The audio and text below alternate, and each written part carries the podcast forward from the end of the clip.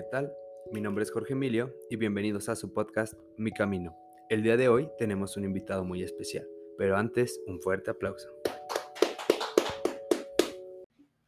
Soy Eduardo Salvador Cisneros Ibarra. Tengo 51 años.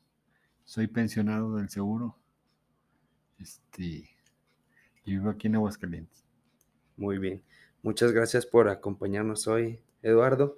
Y hoy queremos tratar un, un tema delicado, un tema especial. Vamos a hablar un poco sobre lo que es la insuficiencia renal crónica. Mm, no sé si tengas alguna definición sobre lo que es esto para que el público sepa, conozca un poco al respecto.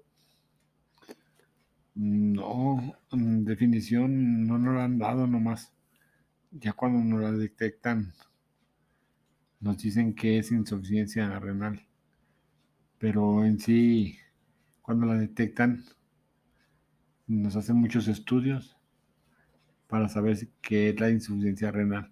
Inclusive ahorita hasta la fecha no han sabido cuál es el motivo real de por qué es esta enfermedad, porque hasta es hereditaria. de lo que lo ocasiona, ¿verdad? Sí. Eh, el momento en el que tú te das cuenta de que lo tienes es por un dolor, acudes al médico o cómo sucedió. Porque me casé y empecé a tener hijos y, y, y, pues empecé a trabajar más y me daban vómitos. En un día, todo el día vómito, vómito, vómito. En un día bajaba hasta 3 kilos y, duraba convaleciente casi 15 días y ya empezaba de nuevo y empezaba a comer normal, normal, normal. Se me volvió a acumular y otra vez vómitos hasta que me llevaron al doctor. ¿A, a qué edad fue cuando te detectaron esto? A los 26 años. 26 años. Ok. Eh, ¿Qué pasó por tu mente cuando después de tanto vómito, idas al médico, te dicen es insuficiencia renal? ¿Qué fue lo primero que pensaste? Pues nos dio tristeza porque pues son operaciones grandes. Piensa uno que se va a quedar ahí y los hijos estaban chicos. El- la familia fue como tu primer pensamiento de preocupación. Así es. ¿Y qué, qué operaciones son las que se realizan, la que te realizaron a ti en este caso? La primera es el catéter para que mientras llega el día de la operación, este, la- todas las toxinas que, que tenemos en los riñones las deseché en medio por la diálisis. Y, y las otras, pues, son estudios que, que van programando el doctor cada 15 días para, para saber si todo está, está bien, porque tenemos que estar al 100% sanos. Ok. Y, y bueno, el- me comentaron que incluso necesitaron de un donador en algún momento. ¿Qué clase de donación fue la que necesitaste? de, de, de persona viva, que fue mi hermana, que tiene un año más, más que yo, ¿Qué, qué fue lo que donó? un riñón. ¿Un riñón? Ok. ¿Y Sí. cómo fue este proceso? ¿También le tuvieron que hacer muchos estudios para ver que fueran compatibles y Lo, eso? lo mismo es el, primer, el primero, es que sea compatible en sangre. Y ya después, ir haciendo paso a paso, igual lo- todos los mismos estudios que me hacen a mí, se los hacen a ella. Ok, van como de la mano ahí es. estudios los dos. ¿Y cuánto tiempo se tardaron desde que dijeron usted necesita un riñón nuevo hasta el momento de la operación? Dos meses. ¿Dos meses? Fue, fue un poco, pues fue, fue, Fue rápido. rápido. Sí, hasta eso. Y el proceso del diálisis, no sé si le digan que tiene que comer, no sé, ciertas cosas, que tiene que estar ciertas horas en ayunas. Sí, mucha limitación. Porque como son toxinas, Ujú. La- la- las que se van a los riñones por medio de la diálisis se desechan. Y, y muchas cosas nos prohíben comer. Tienen como restricción de alimentos por, por la misma salud, ¿verdad? Sí. Y eh, ahora que tuvo esta experiencia en el sector salud, ¿fue público, privado? El trasplante fue privado, Fue privado. pero donde me detectaron bien, bien, bien fue en, en el Seguro Social. Ok.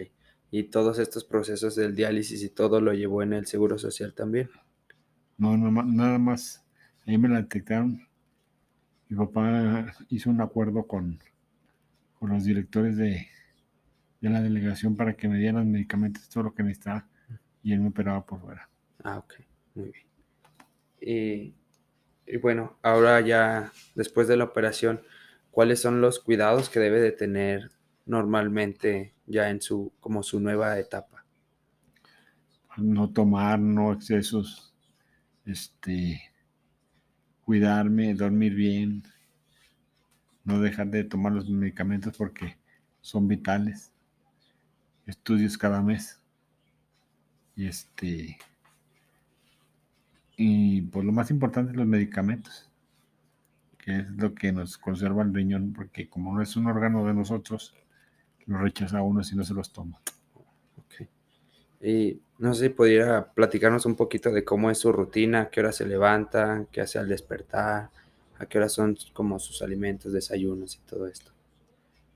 Ahorita en esta nueva etapa que tengo nueve años de, de hemodiálisis, casi siempre me levanto 7, 8 de la mañana. Me almuerzo como a las 9, 10 de la mañana. A las 3 y, y a la noche a las 9. Y no sé si tenga algunos ejercicios que le haya recomendado el médico o algo externo. Pues me recomiendan ejercicios para el movimiento de músculo porque como nos sacan el agua y la máquina nos lastima los músculos y, y nos da estiporosis, este, nos se recomiendan ejercicios, pero al fin y al cabo lo mismo da que, que los hagas o no los hagas porque pues vas a caer en lo mismo. Te, se te van atrofiando, te van acabando los músculos y hasta que llega una etapa final. ¿Y cómo ha sentido el proceso del antes y el después de la enfermedad? Porque nos dices que fue, te lo detectaron a los 26 años. Así es. ¿Y cómo ha sido ese proceso a partir de antes de los 26 y después de los 26? De los antes de los 26 normal. De hacer una vida normal, convivir con todo el mundo, salir, comer de todo. Después de, de, que me detectaron la, la enfermedad, muchas restricciones. Comida limitada, más especial, este, más higiénica. No puede uno comer en la calle porque una infección nos manda al hospital. Sí, allá hay que ser más, más restringido con eso de, de la es. alimentación. Y bueno, ¿cómo ha sido la vida con la familia? ¿Cómo lo tomaron sus hijos en ese momento? ¿Cómo fue? Pues cuando fue la primera vez, mis hijos estaban chiquitos. Y, y eh, me los retiraron porque pues no podíamos atenderlos al 100%. Este, ya después de que, que me operaron, duré todavía un año sin salir a la calle y sin convivir con ellos, hasta que ya me dio de alta el doctor y empecé a convivir con ellos de nuevo. con, con los hijos? ¿Y qué le decían? ¿Cómo era el apoyo? Pues siempre, pues tan chiquitos, papito, te quiero mucho, aliviate para que salgas con nosotros. Bueno, el, el apoyo ahí estaba, ¿no? Sí, El, el cariño de un hijo hacia el papá. Y pues yo creo que la preocupación también, ¿no? De, de pronto ver a su papá pues enfermo. así es. Y, y bueno, él no sé qué cuidados requiera, si requiera atención de alguna persona externa, cómo lo ha llevado eso, porque muchas veces es muy complicado para una persona el que necesite la ayuda de alguien. De recién, del- después de la operación, sí, mucha, una persona que tenga muy limpio el espacio donde está uno, así sea un cuarto, sin casi nada de muebles para que no haya polvo ni ninguna bacteria. o como no tenemos defensas por las medicinas, este, cualquier polvito o, bacteria nos puede mandar al hospital. Y, y para los cuidados ya como más personales, ¿quién, quién le prepara su alimentación? ¿Lleva una dieta hecha por nutrióloga o lo que le dicen en el Pues en el seguro, en el seguro me dicen que, que debo de hacerle caso a la nutrióloga, pero pues no. O sea, yo como casi de todo, menos carne de puerco. Porque la nutrióloga nos quita todo y empieza uno a bajar de peso, de peso, de peso. Y ves que no los puede controlar y, y se va la gente. Y así mejor uno se controla con lo que más o menos sabe que no nos hace daño. Con, con las posibilidades que uno va Sí, teniendo. pues, y dejo con 26 años de en esta enfermedad, pues ya más o menos sabe uno lo que debe de comer, ¿no? Ahí se va, usted mismo va descubriendo es. tales alimentos sí me hacen bien. Ok. Y ahora regresando un poquito a lo que mencionó de la hemodiálisis, no sé si también ahí haya un proceso, no sé, de que le pidan ciertas horas de descanso, ciertas horas de ayuno. No, o sea, nomás es. Y cada tercer día, la hemodiálisis, tres horas conectado a la máquina. Y ya, pues irse uno a su casa porque sale- termina muy agotado. A veces duermo todo el día y no, no sé de nadie ese día. Después de la hemodiálisis. Así es. Y las tres horas que está ahí, ¿qué es lo que, qué es lo que piensa? Pues en los problemas, en que cuándo va a llegar el día que ya me recoja Dios porque pues ya estoy muy cansado. Ahí hay mucha fatiga después de, Sí, muchísima. por lo mismo, bueno, el, el hecho de que este tipo de procesos fatiga al cuerpo y aparte dice que ya lleva varios años, Nueve años. nueve años tratándose de esta manera. Entonces también es como la fatiga mental.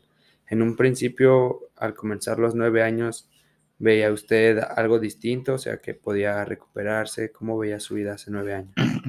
Al principio, como pues no estaba uno tan enfermo, este, iba a las hemodiálisis, me sentía bien con una a la semana y a veces no iba a las otras. Y así. Y ahora no, no puedo faltar a ninguna porque siento que me estoy muriendo. ¿Qué son? ¿Le dan dolores? me dan mucho dolor, me falta la respiración porque me lleno de agua el cuerpo, porque como no orino, eso se me llena el agua de el cuerpo de agua y me duelen mucho los huesos que me hacen llorar y los músculos ya se me acabaron. Sí, pues el siento que por el mismo proceso de la deshidratación del cuerpo, el, el cuerpo principalmente cuando empieza a perder peso, lo que agarra es músculo. Entonces ahí también siento que va como este tipo de, de dolores. Antes de los nueve años de esta hemodiálisis, ¿llevaba usted una vida más normal? Pues mientras estuve trasplantado, sí, Sí. nomás con mis medicamentos, mis estudios cada mes, sí, Y el cuidado de la alimentación. así es.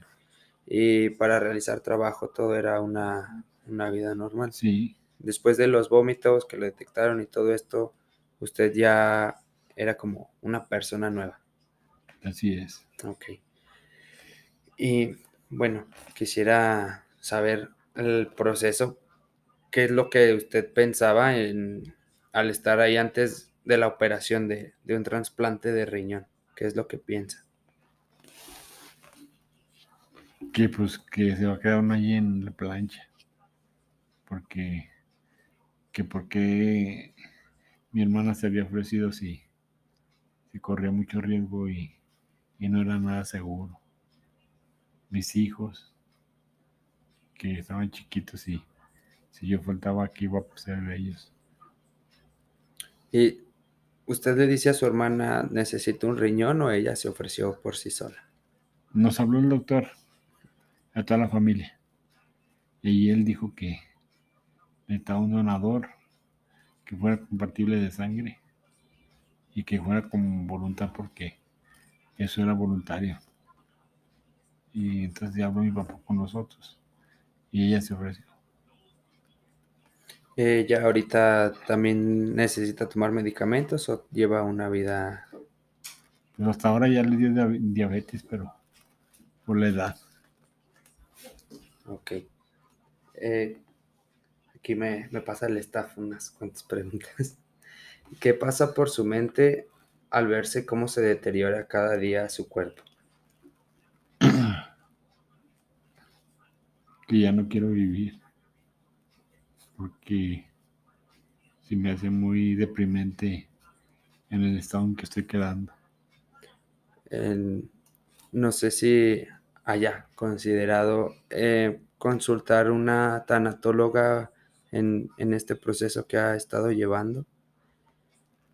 No, no sé, yo casi ni salgo, o sea, ni pienso nada de eso porque, o sea, a mí no, no, yo ya no quiero nada, nomás tratar de que si Dios me deja aquí, pues otro poquito, ir a mis, a mis hemodiálisis, a mi casa y ya está. Esa es la, la rutina. Así es. Eh, la, ¿El trasplante tiene alguna fecha de caducidad? Algo que le digan el riñón va a funcionar tantos años. Pues a mí me funcionó 15 años y medio. Pero conozco gente que te ha durado 28 años. Y, el promedio que dicen los doctores es de, de 15 a 20. 15 a 20. Ahí se mantuvo en en el promedio. ¿Y qué es lo que varía? ¿La alimentación, el cuidado o simplemente cada cuerpo que es diferente? El cuidado y estar al pendiente de las medicinas.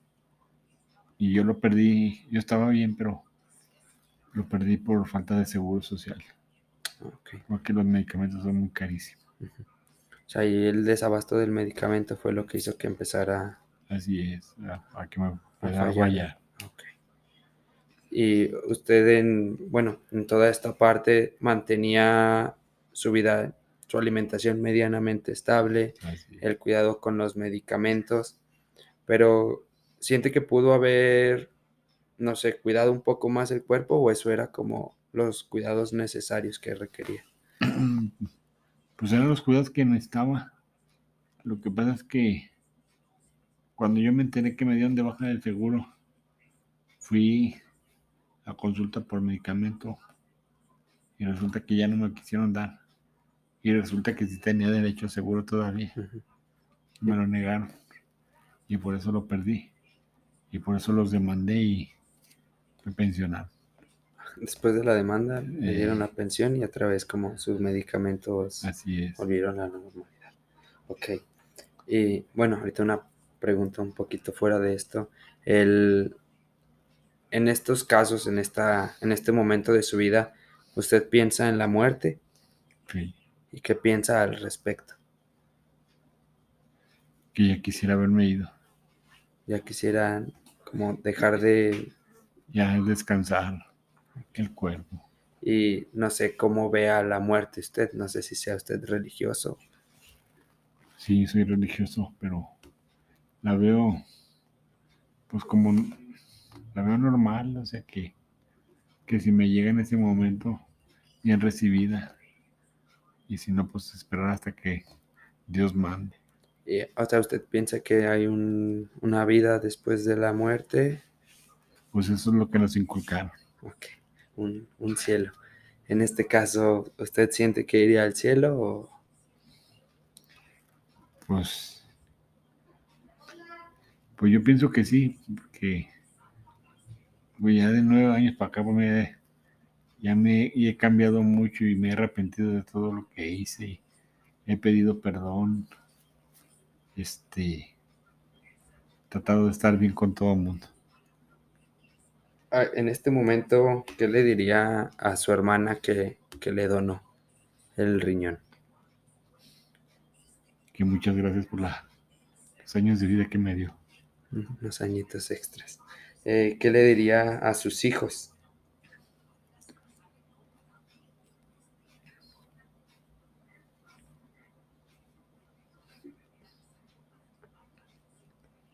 Que los quiero mucho. Y que si alguna vez cometí un error con ellos, me perdone. Algo que le diría a su padre. A mi padre. Que lo admiraba, que era mi ídolo, que, que siempre lo quise muchísimo, que me sigue haciendo falta. ¿Y algo que le diría a su esposa?